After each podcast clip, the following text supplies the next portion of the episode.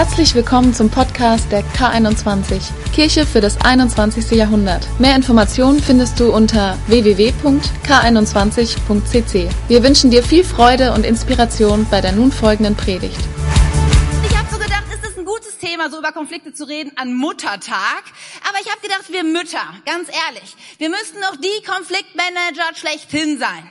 Ja, es fängt schon an mit den kleinen Kindern, die sich streiten, oh, er hat mir den Ball weggenommen, ja. Kennt das irgendjemand? Du musst Richter spielen als Mutter, ist ein, ja, genau, okay. Da hinten hat sich ein Vater gemeldet, aber das macht nichts. Du kannst ja, und, oder dann merkst du, dein, dein kleines Kind hat eine Beule mit seinem Bobbycar ins Auto des Nachbarn gefahren. Oh, der nächste Konflikt. Ja, Erzieher und Lehrer sind auch manchmal schwierige Zeitgenossen. Ich hoffe, wir finden keinen hier in diesem Raum fühlt sich auf den Fuß getreten, aber wir Eltern sind auch manchmal schwierig, das gebe ich zu. Und ich dachte, was für ein gutes Thema für Muttertag, über Konflikte zu reden. Weil, weißt du, Kirche ist nicht dazu da, dass du irgendwie sonntags morgens oder abends eine schöne Zeit hast und so für religiöse Gefühle und irgendwie so, sondern Kirche, unser Glaube macht einen Unterschied im Alltag. Jesus möchte dich ausrüsten, möchte dich ausbilden, möchte was an die Hand geben, so dass dein Leben voller Kraft ist und voller Frucht ist und dass du einen Unterschied machen kannst. Ja, wir singen Scheine hell und wir meinen das für Jesus, aber wir meinen das auch, dass unser Leben scheint in die Dunkelheit und einen Unterschied macht. Und dafür habe ich Glauben heute Morgen. Ja, dass wir heute Morgen hier rausgehen und sagen, hey, Gott hat mich ausgerüstet, er hat zu, mich, zu mir gesprochen und mir was mitgegeben, was ich mitnehmen kann in meine Woche hinein. Seid ihr mit mir? Ja, braucht ihr was von Gott? Ein Reden, eine Ermutigung? Sehr gut. Yes, dann starten wir mal hinein. Ich muss ja bekennen, ich habe ja vorhin schon gesagt, ihr seid manchmal schwierig, ich auch. Es gab eine Zeit in meinem Leben, da habe ich gedacht, so wie ich denke, so wie ich fühle, so wie ich Dinge wahrnehme, ist es normal. Also das ist so der Durchschnitt von allen Menschen. Nun, ich bin die jüngste von fünf Geschwistern. Es dämmerte mir sehr schnell, weil meine Geschwister sehr anders sind als ich, dass es nicht die Wahrheit ist, sondern dass ich irgendwo rauskam und sagte, wow, das war so cool. Und meiner, meiner Bruder sagte, das war total schräg. Ja, und ich dachte, wieso? Wir waren doch, wir haben das Gleiche erlebt. Ja, und das erlebe ich heute noch. Du bist in einem Gespräch, unterhältst dich mit Leuten und der eine geht raus und sagt, wow, wie ermutigend. Und der andere sagt, ich weiß nicht, das hat mich total runtergezogen. Und ich denke, was ist los? Ich, waren wir im gleichen Raum zusammen. Aber das passiert, weil wir unterschiedlich sind, weil wir andersartig sind. Das hat was damit zu tun, dass Gott uns eine Unterschiedlichkeit, unterschiedliche Persönlichkeit gegeben hat. Ja, jeder von uns ist anders und dann werden wir hineingeboren in bestimmte Familien, in bestimmte Umfelder. Ja, wir erleben gewisse Dinge in unserem Leben, die uns auch prägen und Spuren hinterlassen. Und das führt dazu, dass wir gewisse Dinge anders erleben und anders wahrnehmen. Nun, es gibt hier für jeden, ich weiß nicht, wie viele Leute heute hier, hier sind, ähm, vielleicht so knapp 200 oder so, wir sind alle unterschiedlich, ja, und das ist irgendwie dann herausfordernd, dass wir gemeinsam unterwegs sind. Und um das irgendwie hinzukriegen, ist der erste Schritt, dass du dir, glaube ich, ein bisschen bewusst wirst darüber, wie du eigentlich so gestrickt bist. Ja, wie du tickst, wie dich selbst mal wahrzunehmen und kennenzulernen, zu fragen, wie funktioniert das eigentlich, wie funktioniere ich? Nun gibt es, wenn man so in der Psychologie und Pädagogik guckt, eine Reihe von oder unendlich viele Persönlichkeitstests und Strukturieren und alles. Und man mag da unterschiedliche Meinungen drüber haben. Mir hilft es manchmal, Menschen so ein bisschen zu sortieren. Ich weiß, man darf Menschen nicht in Schubladen packen, möchte ich auch heute Morgen nicht, aber manchmal hilft es einfach so grob mal so eine Richtlinie zu haben, um zu verstehen, wie bin ich und wie tickt der andere. Ich habe zum Beispiel festgestellt, dass es Menschen gibt, die sind extrovertiert und manche Menschen sind introvertiert. Extrovertierte, die sind Menschen, die fühlen sich wohl in der Gemeinschaft von vielen Menschen, die haben immer was zu erzählen, ja. Die wissen einfach, sie lieben das, ja, wenn viel los ist und die können mit an auf andere Menschen zugehen. Während introvertierte Menschen eher so ein bisschen zurückhaltend sind, ja, nicht so richtig wissen, wenn sie mit vielen Leuten zu tun sind, zu tun haben, was sie so richtig machen sollen. Und ihr dürft einmal raten, wer ich bin. Ah, ah, ist nicht so schwierig, ne? Genau. Ja, also, aber wisst ihr, da drin liegt keine Wertung. Ich kann auch nichts dafür. Ja, und es ist nicht schlimm, extrovertiert zu sein. Es ist aber auch nicht schlimm, introvertiert zu sein. Nur manchmal hilft es, das so ein bisschen für sich klar zu kriegen. Was bin ich eigentlich? Fühle ich mich wohl in der Menschenmenge? Ja, und zum Beispiel bist du, wenn ich bin extrovertiert, ich bin mit einem introvertierten Mann verheiratet, ja, und ein extrovertierter Mensch erholt sich großartig in der Menge von Menschen. Ja, ich könnte immer 20, 30 Leute bei uns zu Hause haben, großartige Geschichte. Ja, aber introvertierte Menschen, die brauchen auch mal ein bisschen Abstand, ein bisschen Ruhe. Und wenn du das nicht weißt von deinem Partner, von deiner Familie, von deinen Freunden, kann das Konflikte heraufholen. Ihr versteht, was ich meine? Gut, das ist ja nur ein Raster, was man vielleicht haben kann, um Menschen so ein bisschen einzuordnen. Ich finde, es gibt auch zielorientierte Menschen und menschenorientierte Menschen. Ein Beispiel dafür ist, wenn du die Spülmaschine gerade ausräumst und es klingelt an der Haustür und deine Nachbarin steht mit einem Kaffee davor und sagt, hey Katja, sollen wir einen Kaffee trinken? Wenn du denkst, oh Mist, wie kriege ich die wieder los? Ich muss doch die Spülmaschine ausräumen. Dann bist du zielorientiert. Ja, wenn du denkst, endlich kommt jemand, ich brauche die blöde Spülmaschine nicht auszuräumen, dann bist du menschenorientiert. Ja, ihr Männer, ihr dürft es dann mit Autoreifen wechseln und Bier und Nachbar irgendwie verändern. Ja, wie es euch so passt. Aber es gibt Menschen, die haben ein Ziel und die wollen es erreichen. Und es gibt Menschen, die sind eher auf Menschen fokussiert. Und dann gibt es die Möglichkeit, dann natürlich so die unterschiedlichen Mischungen zu kombinieren. Es gibt zum Beispiel Menschen, die sind extrovertiert und zielorientiert. Und in unserem Schema würde man diese Menschen dominant nennen. Dominant hört so ein bisschen negativ sich an, aber das sind die Menschen, sind selbstbewusst, sind mutig, die gehen voran. Die bewegen auch etwas. Ja, die wissen, was zu tun ist und die ziehen es auch durch. Und Gott sei Dank gibt es solche Menschen, weil sonst würden wir nicht dastehen, wo wir heute stehen, als Menschheit, als Nation und als Kirche. Es ist gut, dass Menschen so unterwegs sind. Ich glaube zutiefst, dass Paulus so ein Typ war. Ja, Paulus hatte einen Auftrag, er hatte eine Mission und eine Vision davon, dass möglichst viele Menschen von Jesus hören. Und dann ist er gegangen. Und dann hat er sich nicht aufhalten lassen. Ja, und da war so ein Mitarbeiter, Johannes Markus. Und er hatte schon mal versagt auf einer Missionsreise. Und Barnabas wollte ihn wieder mitnehmen. Aber Paulus sagte, nein, weißt du was? Ich habe einen Auftrag. Ich habe ein Ziel. Er hat versagt. Ich kann mich auf ihn nicht fokussieren. Ich muss gehen.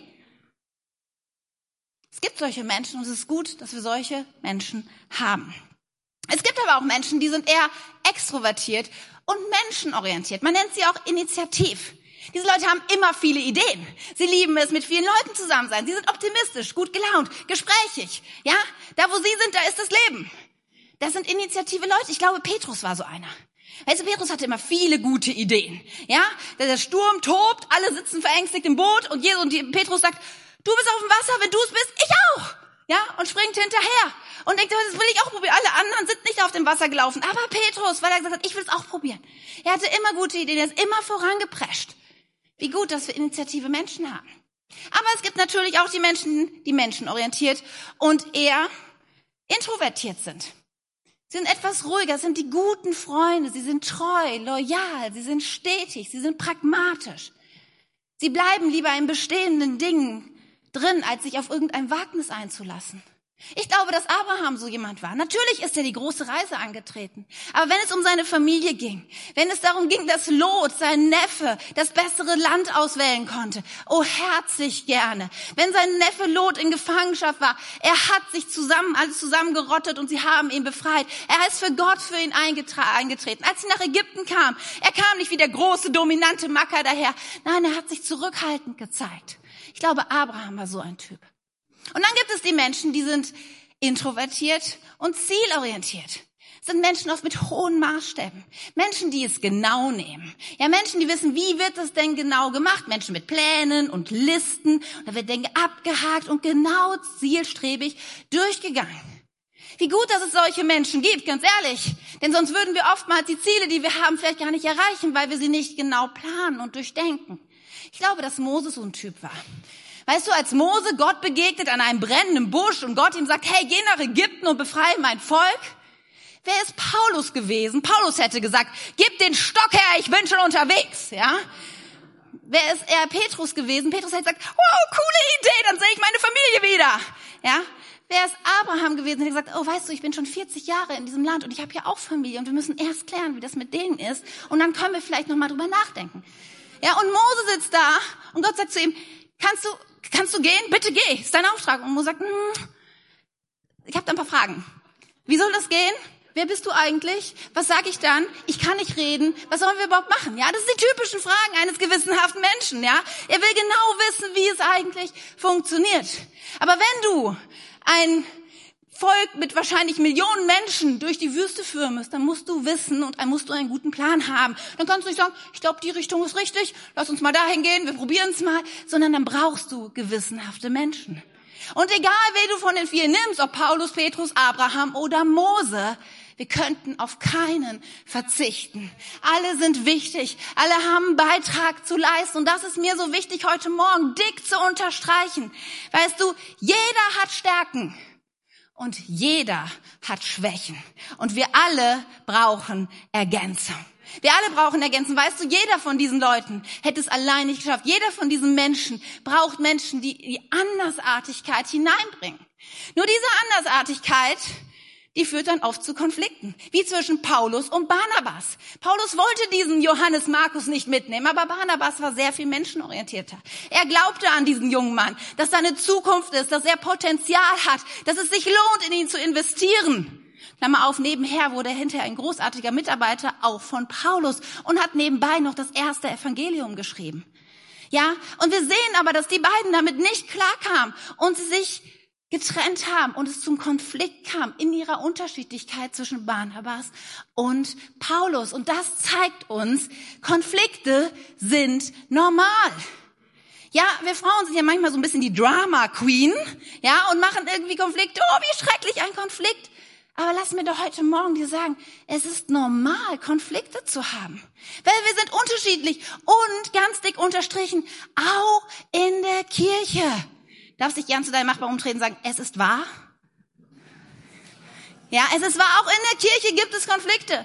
So viele Menschen denken, also hier, so im heiligsten der Heiligtümer, da müsste das doch nicht vorkommen, oder?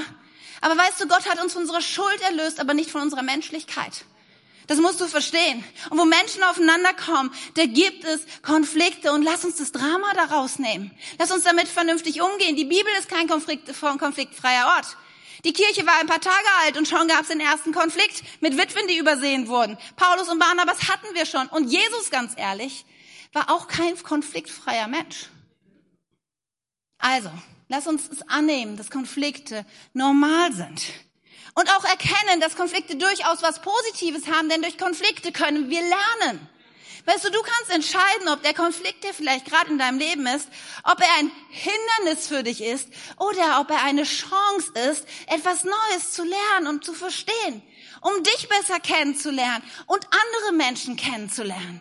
Es liegt so eine Chance darin, wenn wir Konflikt so anders betrachten. Und es ist auch nicht ein, ähm, die Abwesenheit von Konflikten ist auch nicht ein Zeichen für geistliche Reife. Ja, also wenn du hier sitzt und denkst, Katja, ich weiß gar nicht, worüber du redest. 1953 war der letzte Konflikt, an den ich mich so erinnere. Und du denkst irgendwie, klopfst dir so nicht auf die Schulter und denkst, also ich, ich brauche die Predigt nicht. Weißt du, es mag sein, dass du natürlich schon sehr viel weiter in deinem Leben bist als ich und wirklich vielleicht sehr konfliktfähig bist. Aber weißt du, in der Regel haben Menschen Konflikte. Ja, und das passiert im Leben und meistens Menschen sagen, ich habe sowas nicht. Man kann halt auch einfach Scheuklappen aufsetzen. Man kann sagen, ich setze mich dem nicht aus, ich drehe einfach den Rücken zu und ich gehe weg. Nur dadurch ist der Konflikt ja nicht aufgelöst. Ich glaube stattdessen, dass Konfliktfähigkeit ein Zeichen geistlicher Reife ist. Ja, ich glaube, wenn Gott seine Kirche anschaut, wenn er dich anschaut, denn du bist ja die Kirche, kein Gebäude, sondern du bist die Kirche. Wenn er dich anschaut, dann denkt er, oh, ich wünsche mir für dich und ich habe für dich geplant, dass du ein konfliktfähiger, reifer Mensch wirst. Und ich glaube, dass er heute so in deinen imaginären Kalender so eine Unterrichtsstunde eingeplant hat und gesagt, hey, darf ich mit dir reden? Darf ich mit dir unterwegs sein? Dürfen wir uns das angucken? Darf ich dich herausfordern, konfliktfähig zu werden? Braucht es jemand?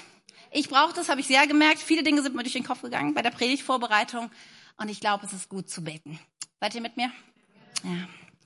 Vater im Himmel, ich danke dir so sehr dafür, dass du uns nicht so lassen willst, wie wir sind, sondern dass du Veränderungen auch geplant hast für uns, dass du so viel in uns siehst im Potenzial und dass du uns herausfordern willst, uns heute auch diesem durchaus schwierigen Thema zu stellen und zu sagen, ja, Herr, lehre uns konfliktfähig zu sein. Lehre uns gut mit Menschen umzugehen, die für uns manchmal so schwierig und so anders sind. Herr, du siehst, dass in diesem Raum vielleicht auch eine Menge verletzter Herzen sind. Menschen, die gerade an Konflikte denken in ihrem Leben, die ungeklärt sind, die so viel Schmerz hineingebracht haben. Und ich bete so sehr, Heiliger Geist, dass du diese Herzen anrührst, dass du mit einer Leichtigkeit, mit einer hoffnungsvollen Perspektive hineinkommst und dass du Dinge veränderst, Jesus, in deinem Namen. Herr, sprich zu uns. Amen. Amen. Wir wollen uns heute zwei Verse angucken, vor allem einen, der uns leiten wird. Beide stehen in, im Matthäus-Evangelium. Denn die Bibel sagt eine ganze Menge zum Thema äh, Konfliktfähigkeit und wie wir mit Konflikten umgehen sollen. Und damit ich das so ein bisschen verdeutlichen kann, ich habe ja schon ein bisschen hier was aufgebaut, brauche ich mal eben drei Leute. Oh, da melden, es melden sich sogar schon Leute. Also gut, dann kann Anna mal und Nathanael, der lächelt mich so an. Und ähm, Joel, der guckt doch skeptisch, aber macht nichts. Wird nicht so schlimm wie beim letzten Mal. Ich schone auch Annabelle, der hat letztes Mal so gelitten hier unter mir. So, ähm, Anna, du hast Glück. Du darfst dich hier noch im Hintergrund einfach hinsetzen, die brauchen wir später, weil die beiden Herren, die haben wirklich das Problem miteinander. Bleib du mal stehen, Joel. Das ist der Nathanael, der Joel. Und du kannst, kannst dich ja irgendwo hinsetzen. Du kannst dich da auf die Stufen oder irgendwo. Ich hole dich gleich. Genau. Also, wisst ihr was? Die beiden haben Probleme miteinander. Sie wussten das vorher noch nicht, aber es ist so. Ja. Und zwar äh, ist Folgendes passiert. Joel war gestern richtig gemein zu Nathanael. Er hat, wow, er hat Sachen gesagt, die nicht nett waren. Ja. Nur weil Nathanael irgendwie was kurz vergessen hat und er hat so drauf rumgehauen und rumgedroschen, dass jetzt echt ein Problem da ist. Und wir steigen ein und lesen Matthäus 18, Vers 15. Sündigt aber dein Bruder an dir, so geh hin und weise ihn zurecht zwischen dir und ihm allein. Hört er auf dich, so hast du deinen Bruder gewonnen. Also, wie war das? Nathanael war gemein zu Joel. Und da, ah, umgekehrt, ach so. Joel war gemein zu Nathanael. Du, kannst du eigentlich gemein sein, Joel? Ich weiß nicht. Das ist, okay, gut. Also, Joel war gemein zu Nathanael, aber dieser Vers, er wendet sich jetzt an Nathanael. Er sagt, hey Nathanael, er hat sich an dir versündigt, also er hat Mist gebaut, übersetzt, ja? Und nun geh du hin und klär das mit ihm. Nun, das ist ja schon, wo wir denken, äh, wäre es nicht andersrum besser? Wir haben auch noch die andere Variante in Matthäus 5, Vers 23 und 24, die wendet sich jetzt an Joel. Darum, wenn du deine Gabe auf dem Altar opferst und dort kommt dir in den Sinn, also es wäre heute, das ist ja jetzt übertragen, auch wenn Gottesdienst ist, und da kommt dir in den Sinn, dass dein Bruder etwas gegen dich hat, so lass dort vor dem Altar deine Gabe und geh zuerst hin und versöhn dich mit deinem Bruder und dann komm und opfere deine Gabe. Also die Bibel sieht beide Fälle vor. Entweder bin ich der Leidtragende und eigentlich hat der andere Mist gebaut, oder ich merke plötzlich, oh, ich bin dem Nathanael voll auf die Füße gestern getreten und das war eigentlich ziemlich gemein.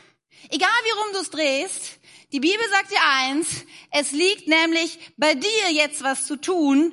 Du, und das ist der erste Punkt heute Morgen, du machst den Unterschied. Du musst gehen, du musst stehen. Also es hat schon, sollst du mal, du kannst es mal regeln, wenn ich weiterrede. Genau. Du bist gefragt. Weil Wochen darüber geredet, dass du die einzige Person bist, auf die du uneingeschränkt Einfluss hast. Ja, Joel könnte jetzt hier sitzen und denken, oh, dieser Nathanael. Nee, andersrum.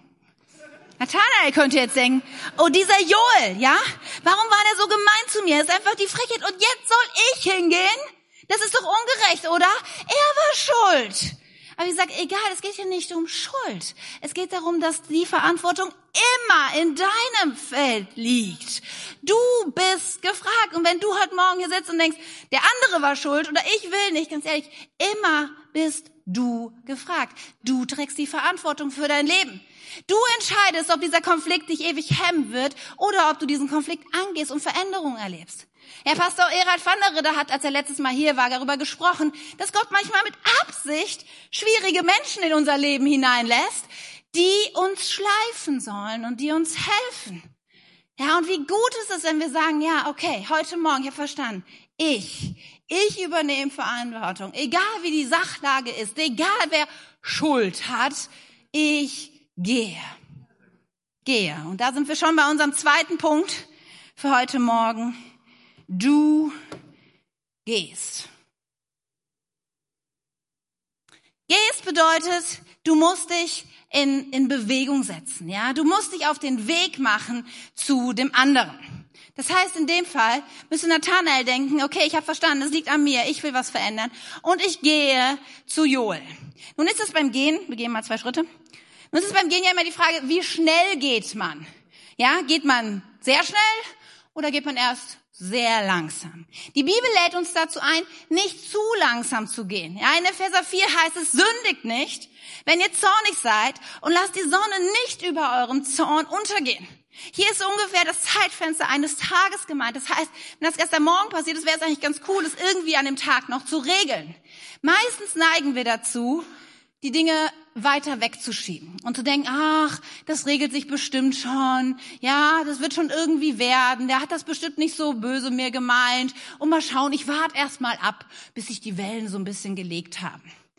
Das Problem ist nur, ja, dass wir manches Mal unterschätzen, was die Zeit mit einem Konflikt macht.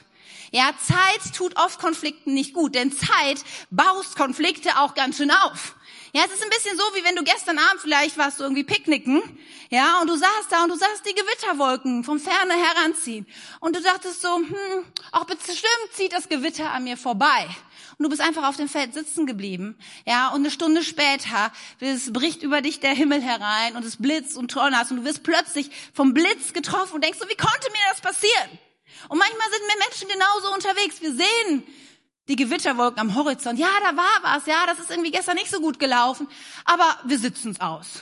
Wir warten mal, was passiert und sind dann oft überrascht, wenn die Wucht uns so viel doller und stärker trifft, als wir eigentlich gedacht haben, weil durch die Zeit verstärkt sich so ein Konflikt. Kennt ihr das so ein bisschen auch selber, wenn ihr euch jetzt Zeit lasst und ihr denkt euch da rein, oh Mann, das war wirklich gemein. Das war, das war nicht nur gemein, das war so fies und ungerecht. Und was Joel gesagt hat, und letztens, letztens war er auch schon so komisch zu mir. Ich weiß genau, Joel, das ist der Letzte, den ich ihn sehen werde. Das wird so nicht weiter. Jetzt habe ich endgültig die Nase voll. Ja, so sind wir doch dann. Wir steigern uns drin ein, wenn wir die Zeit einfach laufen lassen. Nun, eine andere Warnung. Ich weiß nicht so sehr dein Temperament, aber manche Menschen gehen auch zu schnell. Ja, aber wenn du nämlich zu schnell unterwegs bist, ja, hier heißt es, sündigt nicht, wenn ihr zornig seid. Zorn an sich ist noch nicht so das Problem. Nur was wir durch den Zorn tun, wird meistens ein Problem. In Sprüche 14 heißt es, der Zornige handelt töricht. Ja, wenn Zorn in deinem Herzen ist, dann machst du meistens Mist. Deswegen, du bist richtig zornig, ne? Ja, doch. Guck mal zornig. Nathanael, streng dich mal an. Also nehmen wir an, äh, da müssen wir auch ein bisschen dran üben. Also, Nathanael ist so richtig zornig. Ja, und er geht jetzt, er geht jetzt zu, zu Joel, um ihm mal so richtig zu sagen, was los ist. Und jetzt ist es wichtig. Jetzt gehst du nicht so schnell, sondern jetzt gehst du noch mal eine kleine Schleife, vielleicht in den Wald, ja, und, und brüllst die Bäume an oder stampfst mal richtig auf den Schuh, stampfst mal so richtig, ja, oder Boxsack oder irgendwas oder schreist in irgendwie, du kriegst dich wieder hin. Ja, weil es ist so wichtig, ja, auf dem Weg kriegst du deine Gefühle unter Kontrolle. So, wir sind dabei schon ein bisschen näher gekommen. Und jetzt merkst du nämlich was, Nathanael. Du hast dich in Bewegung gesetzt. Du bist den Weg gegangen und plötzlich sehen Dinge, wenn man hier steht, ganz anders aus, als sie von da vorne nämlich aussahen. Plötzlich habe ich nämlich eine Perspektivwechsel. Ich komme Joel näher und ich denke, ach, es könnte ja auch sein, dass Joel das aus den und den Gründen gemacht hat. Ah, ich nehme mal seine Perspektive ein. Ich denke mich mal rein in ihn. Ich frage mich, warum hat er denn so angepiekst reagiert? Was ist er denn vielleicht für eine Persönlichkeit? Warum habe ich ihn, habe ich ihn irgendwie angetriggert? Was war los letztens? Und wenn man dann plötzlich ihm näher kommt und seine Perspektive annimmt, also von hier sieht dieser Raum ganz anders aus als von da vorne, oder? Und deswegen ist es so wichtig, während du gehst, all diese Prozesse doch zuzulassen. Zu sagen, ich kriege meine Gefühle unter Kontrolle. Ich verändere mal meine Perspektive der Dinge. Und jetzt bist du kurz vom Ziel. Und wichtig ist nämlich, das Ziel dann nochmal zu klären. Du gehst nämlich zu der Person, sagt unser Vers. Ja, in Matthäus 18 hieß es, nur nochmal zur Erinnerung, sündigt aber dein Bruder an dir, so geh hin und weise ihn zurecht zwischen dir und ihm allein. Hört er auf dich, so hast du deinen Bruder gewonnen. Weil meistens ist es so, kurz bevor du bei ihm bist, Anna, kommt jemand anders auf die Bildfläche und begegnet dir.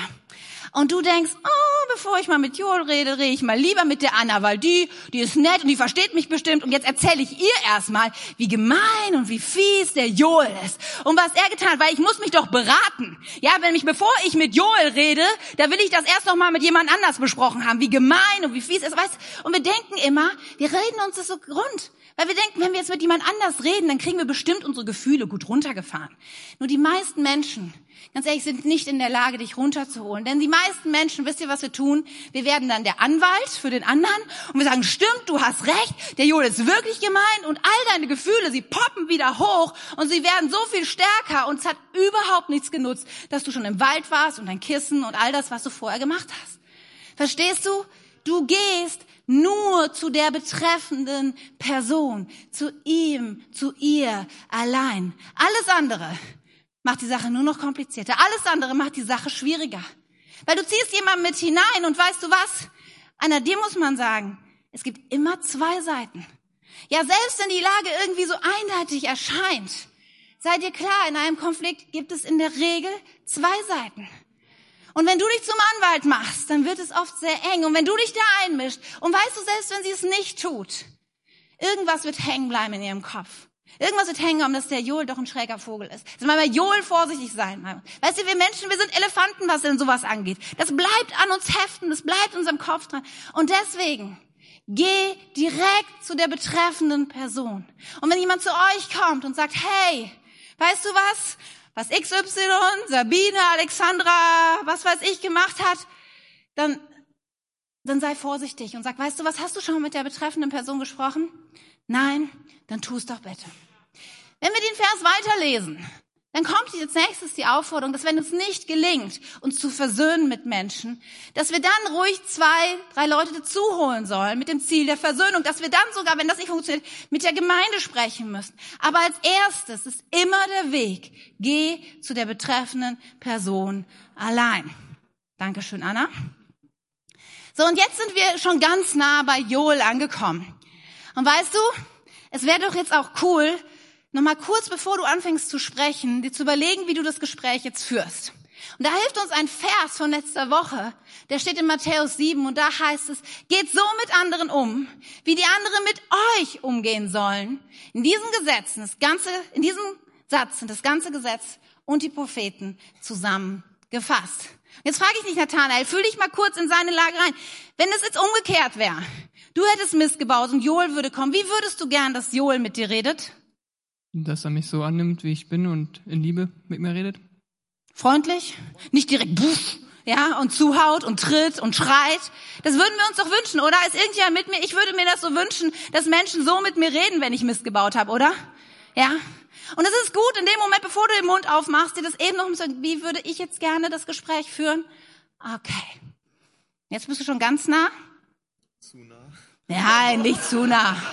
Keine Angst, passiert ja nichts. Und jetzt ist nochmal wichtig, bevor du jetzt den Mund aufmachst, ist nochmal der vierte Schritt wichtig. Nämlich eins zu klären. Was, was willst du eigentlich? Du bist gekommen mit dem Ziel der Versöhnung. Weißt du, hier geht es jetzt nicht darum, um abzurechnen. Hier geht es nicht darum, zu gewinnen. Hier geht es nicht darum, Joel bloßzustellen. Das Ziel ist Versöhnung. Das Ziel ist Wiederherstellung der Beziehung. Und das ist so, so wichtig, dass du es im Kopf hast und das fokussierst, weil weißt du, so oft, so oft, ja, sind wir irgendwie unterwegs und es geht uns eigentlich darum, irgendwie jetzt nochmal zu klären, wer Recht hat. Ich weiß nicht, ob du diesen Sketch kennst, da ist ein Mann und eine Frau und die Frau sagt zu ihm, ach Schatz, bitte sag doch die drei Worte. Du weißt, wie viel es mir bedeutet. Und der Mann sagte, ach, das fällt mir immer so schwer, das auszudrücken. Und ich fragte, bitte, du weißt einfach, das, das, das hilft mir so und das berührt mich so tief. Bitte, du schaffst es. Und der Mann so, ach, ich weiß, ich krieg's nicht über die Und die Frau so, bitte, bitte, sprich es aus. Das sind doch nur die drei Worte. Und dann sagt der Mann, okay, okay, du hast recht. Und die Frau so, ja, ja, ja. Ja, weißt du, manchmal sind wir doch so unterwegs, oder? Ja? Ja, ich habe recht. Er hat's endlich gesagt. Aber weißt du, es geht nicht darum, Recht zu haben. Es geht nicht darum, irgendwie den anderen klein zu machen. Es geht darum, Versöhnung zu schaffen. Und das, nochmal eben Klammer auf, Das schaffst du nur in einem persönlichen Gespräch. Das schaffst du nie per Mail, nie per WhatsApp, nie per SMS, nie per Facebook. Und ich habe es schon so oft gesagt und ich sage es nochmal. Bitte, ja, wir sind manchmal so feige, solche Dinge zu klären mit einem einfachen Klick. Ich komme nicht mehr in die Kleingruppe. Klick. Ja, du bist für mich das allerletzte. Klick. Und die Nachricht ist raus. Und wir denken, egal, ich hab's weg. Aber weißt du, es ist, es ist feige, lass mich das sagen. Es richtet so viel Schaden an. Ja, und es wird nie zum Ziel der Versöhnung führen. Deswegen lass deine Hände vom Handy, vom Internet und kläre die Dinge immer persönlich mit dem Ziel der Versöhnung. Es geht jetzt darum, zu klären, wie konnte es dazu kommen? Ja, über die Vergangenheit kurz zu sprechen. Was war gestern? Was ist vorgefallen? Warum ist das so gewesen? Es geht darum, zu vergeben. Es geht darum, festzustellen, dass wir alle nicht perfekt sind und dass wir einander brauchen. Und es geht darum, dann neu in die Zukunft zusammenzugehen und das zu klären, damit wir gemeinsam den Weg weitergehen können. Ist es immer möglich, dass immer wieder alles so sein wird wie vor dem Konflikt? Nein. Es geht nicht, es, es wird in manchen Situationen nicht wiederherstellbar sein, denn manchmal hat Vertrauen sehr gelitten. Manchmal ist großer Schaden angerichtet worden. Aber mein Ziel ist immer, dass ich Menschen wieder in die Augen gucken kann. Ja, dass ich nicht denken muss, oh, ich muss vielleicht in den Abendgottesdienst gehen, weil vormittags begegne ich der Person. Oder ich gehe extra früh zur Arbeit, damit ich schon im Büro sitze, damit ich ihr nicht auf dem Gang besitze. Weißt du, wenn das das Gefühl ist, dann weißt du eins, die Sache ist noch nicht versöhnt. Da ist noch was, was zu klären ist. Und dann sagst du, hey, ich kann die Person begegnen, ich kann sie herzlich begrüßen.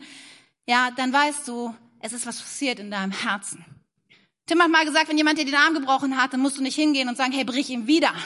Manchmal müssen Menschen eine Zeit lang auch erst beweisen, dass du sie Vertrauen in sie es wert ist. Ja, aber dieser grundlegende Gedanke von, ich will mich versöhnen, ich will dieser Menschen begegnen können, muss immer das Ziel sein, Du gehst zu der Person mit dem Ziel der Versöhnung. Vielleicht fragst du und sagst, Katja, aber es ist echt schwierig, so ein Gespräch zu führen, weil ich weiß ganz oft nicht, was ich sagen soll. Und ich möchte dir noch etwas an die Hand geben. Nathanael, dir möchte ich es dir an die Hand geben, damit du die Dinge gut klären kannst. Ja, es gibt für mich immer was, was mich begleitet in so Gesprächen. Es sind einfach drei Ws. Es ist immer das, dass ich mir überlege, okay, was habe ich wahrgenommen? Welche Wirkung hatte das auf mich? Und was wünsche ich mir von der Person? Ja, ich kann sagen zum Beispiel, ich habe wahrgenommen, dass du, dass du ganz in der Regel zu spät kommst zu den, zu den Treffen mit mir. Wenn wir verabredet sind, du bist nie, du bist nicht pünktlich. Das ist meine Wahrnehmung. Und weißt du, die Wirkung ist, dass ich denke, du, du, ich bin dir nicht so wichtig, es ist dir nicht so wichtig, zu mir zu kommen, es bedeutet dir nicht so viel. Und weißt du, mein Wunsch wäre, dass du pünktlich kommst, dass du dich drum bemühst, oder dass du mir eben kurz schreibst, dass du zu spät kommst, du aufgehalten worden bist. Das würde so viel helfen. Weißt du, und wenn das jemand zu dir sagt und nicht kommt mit Vorwürfen und du immer und nie und alles bist du schuld und solange du mit diesen Botschaften arbeitest, wirst du oft Versöhnung nicht erreichen. Aber wenn du sagst, hey, ich nehme das so wahr, dann wird die Person sagen, es ist so oft ist das so ein Augenöffner und denkst, ach ehrlich, du nimmst das, ich habe das gar nicht so gedacht. Ich habe gar nicht gedacht, dass das, das in dir, dass du das so wahrnimmst und dass das auch diese Auswirkungen in deinem Leben hat. Und weißt du, es hilft immer, wenn man sagt, du musst dich verändern, du musst das jetzt so machen. Das führt immer dazu, dass Menschen zu sagen, okay, wow. Aber jetzt, hey, ich würde mir so wünschen, dass wir anders miteinander umgehen. Ich würde mir wünschen, dass du pünktlich bist. Ja, ich würde mir wünschen, dass wenn du Ärger im Büro hattest, dass du das nicht zu Hause uns auslässt. Ja, ich würde mir das wirklich wünschen. Weißt du, Menschen können so gut damit umgehen, wenn du diese Dinge klar benennst, auf den Punkt bringst. Und glaub mir, es dient dem Ziel der Versöhnung. Vielen Dank euch erstmal. Bevor wir zum Ende kommen, ich möchte gerne euch noch mit hineinnehmen in, in den größeren Kontext dieses Bibelverses. Ist ja immer wichtig, wenn man auch theologisch arbeiten, sauber arbeiten will, dass man nicht nur irgendwelche Bibelverse sich so rauspickt, sondern dass man sie im Zusammenhang sieht, wo sie stehen und was die Bibelpassage einem sagen möchte. Und bei unserem Vers hier, Matthäus 18, da geht eine interessante Geschichte vorne raus, nämlich Jesus erzählt das Gleichnis vom verlorenen Schaf. Es geht darum, dass ein Hirte 100 Schafe hat, eins geht verloren, die 99 lässt er im Stall und der Hirte, er geht zu dem Schaf, mit dem Ziel, das Schaf wieder zur Gemeinschaft zurückzuholen. Und dieses Gleichnis, es ist ein Bild dafür, dass Jesus, er geht's, er kommt zu uns Menschen mit dem Ziel der Versöhnung, mit dem Ziel, dass er wieder mit uns in Kontakt kommt, dass wir wieder versöhnt werden mit Gott. Das ist die große Geschichte der Menschheit, dass wir einen Konflikt haben, ein Problem haben mit Gott, weil wir Dinge gemacht haben, weil wir ihn abgelehnt haben. Gibt es einen Konflikt, der tausende von Jahren alt ist. Und Jesu Herzschlag ist zutiefst der Herzschlag eines Versöhners. Eines, der Konflikte beenden möchte, der Versöhnung erreichen möchte. Das zieht sich durch alles hindurch.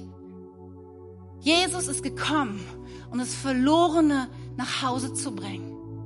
Und dann endet dieses, diese, diese Geschichte mit dem verlorenen Schaf. In Vers 14 heißt es, genauso ist es nicht der Wille meines Vaters, dass auch nur eines von diesen Kindern verloren geht. Es ist der Herzschlag Gottes, der bis in unsere Zeit hineinreicht, dass Menschen nicht verloren gehen, sondern dass sie zum Vater kommen, dass sie nach Hause kommen, dass sie versöhnt werden. Nur weißt du, wie viele Menschen sind aufgrund auch Konflikte von, mit Christen, Konflikten mit anderen Personen im Haus Gottes haben gesagt, okay, dieser Kirche, diesem Gott, den drehe ich den Rücken zu. Wie oft ist das passiert in der Kirchengeschichte in den Tausenden von Jahren? Und ich glaube, dass Gottes Herzschlag nicht nur damals, als Jesus starb und uns versöhnt hat mit dem Vater, immer noch ist, er sagt, ich mein Herz schlägt für Versöhnung. Für Versöhnung mit dem Vater, aber auch für Versöhnung vom Menschen untereinander. Gott will, dass seine Kirche ein leuchtendes Vorbild ist von Menschen, die konfliktfähig sind, von Menschen, die aufeinander zugehen, von Menschen, die das Verlorene suchen, die um Versöhnung kämpfen. Das ist der Herzschlag Gottes. Und dann geht, kommt dieser Vers, über den wir sprechen, und es dann heißt, okay, wenn du es allein nicht, wenn du allein geredet hast, dann hol noch jemand dazu. Wenn es gar nicht anders geht, bezieht die noch einen größeren Kontext, die Gemeinde mit hinein. Und dann kommt ein Vers, den wir auch so oft aus dem Kontext irgendwie klauen, aber der so eine wichtige Botschaft hat. Denn dort heißt es dann im Vers 19 und 20, und ich sage euch auch, wenn zwei von euch hier auf der Erde darin eins werden, eine Bitte an Gott zu richten, dann wird mein Vater im Himmel diese Bitte erfüllen. Denn wo zwei oder drei zusammenkommen, die zu mir gehören, bin ich mitten unter ihnen. Weißt du, so oft denken wir, okay, das ist ein super gebetsmotivierender ähm, Vers, ja? Und wir nehmen das so oft und sagen, egal wo wir sind, komm, lass uns beten. Gott hat eine besondere Verheißung drauf.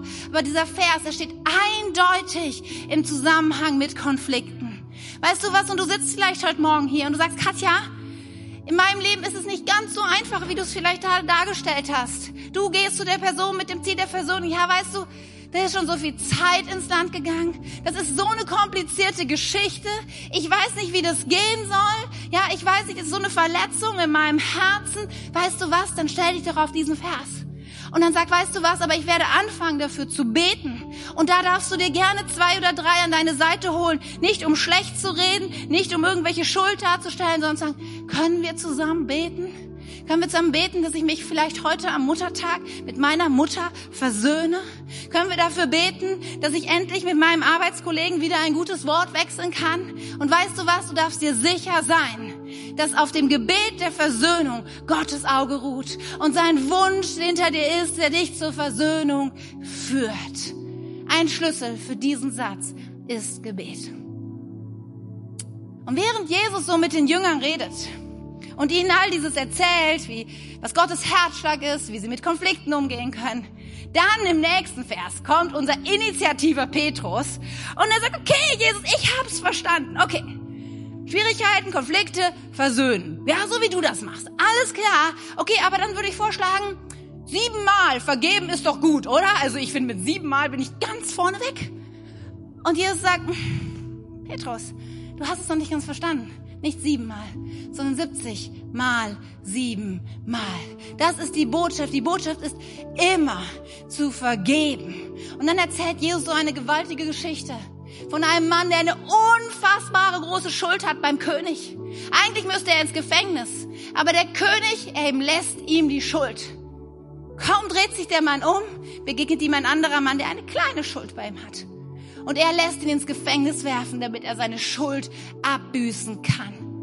Und der König hört davon und er sagt, da ließ der König den Mann rufen, dem er zuvor seine Schulden erlassen hatte und sagte zu ihm, du herzloser Diener, ich habe dir deine großen Schulden erlassen, weil du mich darum gebeten hast.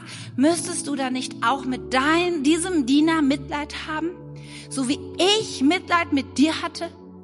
Der König war so zornig, dass er den Mann ins Gefängnis werfen ließ, bis er seine Schulden bis auf den letzten Pfennig bezahlt hatte. Genauso wird mein Vater im Himmel mit euch verfahren, wenn ihr euch weigert, euren Brüdern und Schwestern zu vergeben. Was für ein krasser Vers. Aber diese Klarheit, die müssen wir haben, wenn es um Konflikte geht. Es muss uns klar sein, dass wir nicht den Recht haben, die Steine zu werfen. Es muss uns klar sein, dass uns vergeben worden ist und dass das so viel mehr wiegt als all das andere, was Menschen uns angetan haben. Und es muss klar sein, dass Jesu Gebot ist, den Nächsten zu lieben und zu vergeben, so wie er uns vergeben hat.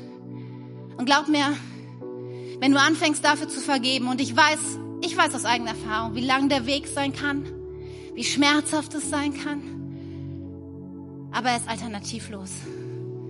Sonst werden Konflikte dein Leben bestimmen, sie werden dein Leben bremsen, sie werden nicht da dich hineinbringen, was Gott für dein Leben hat. Und ich möchte so Mut machen. Egal wo du gerade stehst, egal wie dick dir das vorkommt, egal wie uneinnehmbar vielleicht diese Festung dieses Konfliktes ist. Glaube mir, durch Gebet und Vergebungsbereitschaft wird Gott einen Weg bahnen der Versöhnung und der Wiederherstellung. Amen. Amen.